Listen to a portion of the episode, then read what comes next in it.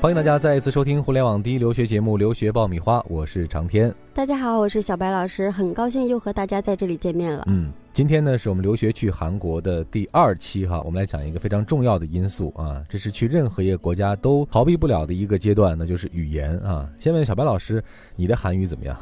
呃，我的韩语可以说可能和很多同学们目前的状况一样，属于非常初级的零基础阶段。嗯，可能沟通应该没有什么问题哈。嗯，对，看看韩剧还是可以的。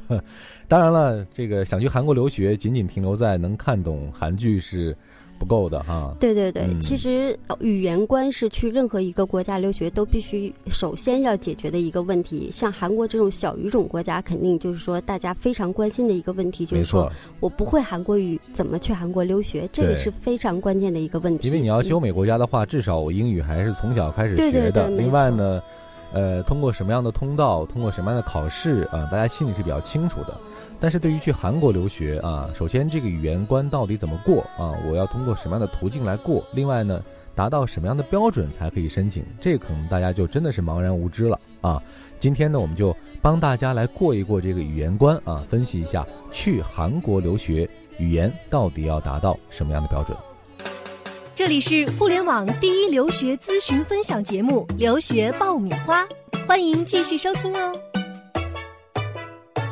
欢迎继续收听互联网第一留学节目《留学爆米花》，获取留学资讯、免费留学答疑、收听专属于你的留学公开课。大家都可以关注我们的微信订阅号“留学爆米花”。首先，我们来说说学习语言哈。去韩国留学，第一步就是要接触韩语呃，另外呢，要韩语要达标。那这个韩国，我是必须要达到一定的基础之后才可以申请，还是说我可以接受零基础去进行申请之后再学习呢？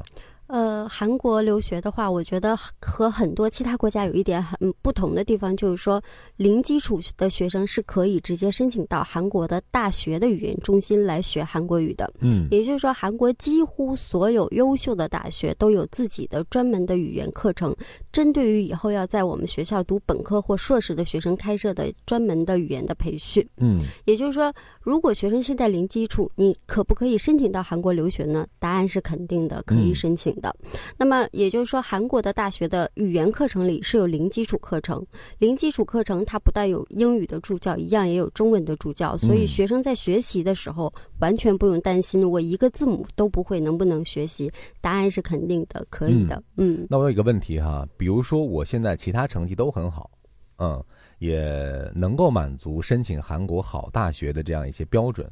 但是唯独有一点，就是我语言零基础，那这个会不会影响到我申请到韩国这个大学的水平呢？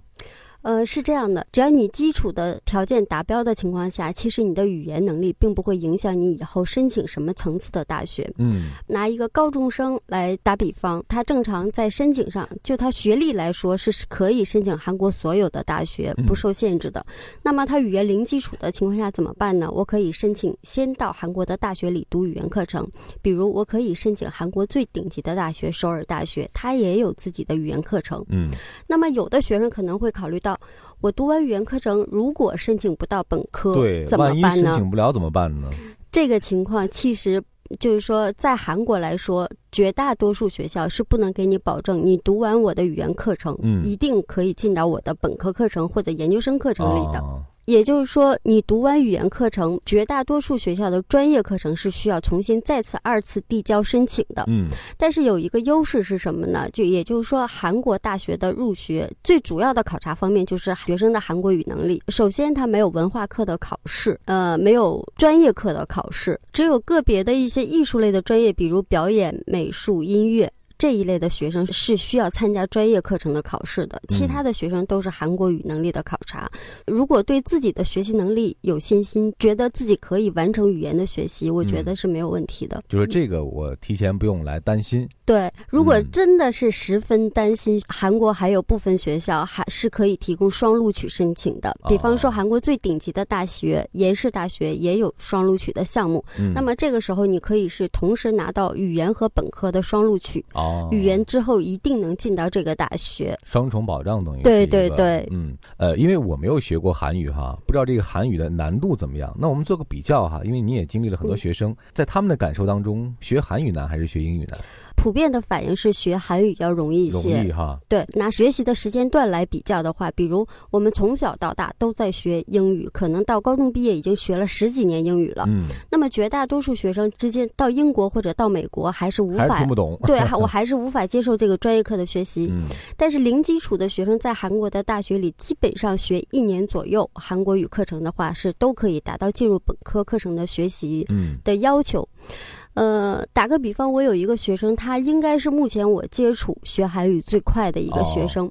他在国内走的时候是零基础，到韩国九个月左右的时候，已经考下来 Topic 六级的成绩。哦，Topic 考试是韩语等级考试的一个类似于雅思、托福这样的一个标准考试。嗯六级是韩语考试的最高级，也就是说，我进韩国最好大学的研究生的标准已经达到了。九个月，对，这个是非常非常快的。是一个呃学习能力很强的学生吗？还是说之前成绩也平平，是比较普通的学生呢？呃，他在国内还真的没有发掘到他这个方面的天分吧，啊但是他在看他的高中成绩就能看出来，他英语成绩是比较好的。啊，其实也就是说，他在语言上是比较有有天分。嗯另外，嗯他自己其实也确实是非常刻苦的。嗯嗯，准备留学就听留学爆米花，伴你轻松留学每一天。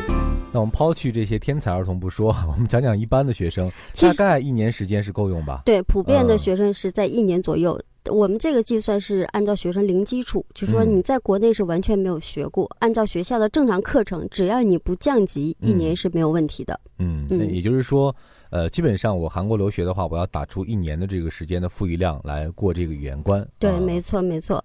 因为韩国语的课程在韩国最多只能读两年，哦，，对，也就是说你两年之内一定要完成韩国语课程的学习，否则你不能继续读韩国语。嗯，那么韩国之所以有这样的规定，其实它也是经过了十几二十年的这种教学的经验总结来做这样的规定也就是。说最笨的学生两年也够了。对，没错，没错。因为到嗯目前为止，我还没有一个学生因为语言不过关而回国考不上大学的。嗯，啊，也就是说语言关可能就是一个时间进度的问题，它不是一个最终决定性的因素。对对对，啊没错。嗯，嗯，那之前也提到了，其实呃，在最终申请的时候，语言也是有一定的标准衡量的。那在韩国，这个衡量的标准是什么呢？是考试的分数，还是达到某一个标准，拿到一个什么样的证书吗？呃，是嗯是这样的，就是说申请韩国的专业课的话呢，他对你学习的时间是没有要求的，嗯但是对你的水平是有要求的。嗯那么这个水平用什么来体现呢？那韩国是有一个韩国语等级的考试，哦，呃，叫做 Topic 考试，T O P I K TOPIK 嗯考试。这个考试呢，大体分三个大的级别：初级、中级、高级。嗯初级是一级和二级，中级是三级和四级，高级是五级和六级。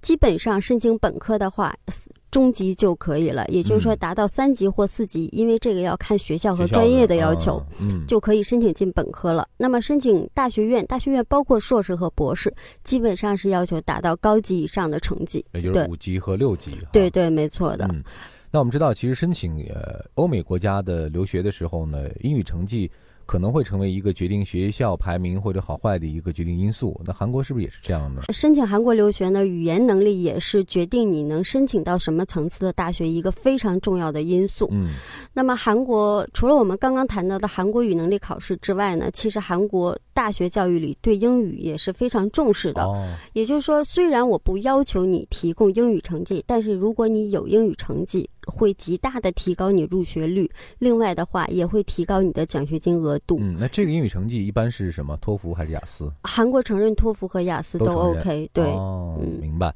呃，还有一点就是，我们知道啊，去日本留学，呃，学日语的时候有专门的语言学校。刚才你也讲到了，韩国的语言学校呢，其实是在学校本部里面的啊。那这个语言学校有没有什么特别的地方呢？韩国的语言课程的学习呢，是每一个大学都有自己的语言中心，这个嗯语言中心是直接隶属于本大学的，是嗯大学的一个学院。它是这种全封闭式的，就正常正常大学教学的那个整个流程都是一样吗？对，对对，没错，和本校的本科生、硕士一样，完全在哦本校的教学设施内，比方说嗯教学楼、图书馆，所有的食堂都是共用的，包括学生卡都是完全一样的。嗯，哦。那一年考试的话，这个等级考试有几次？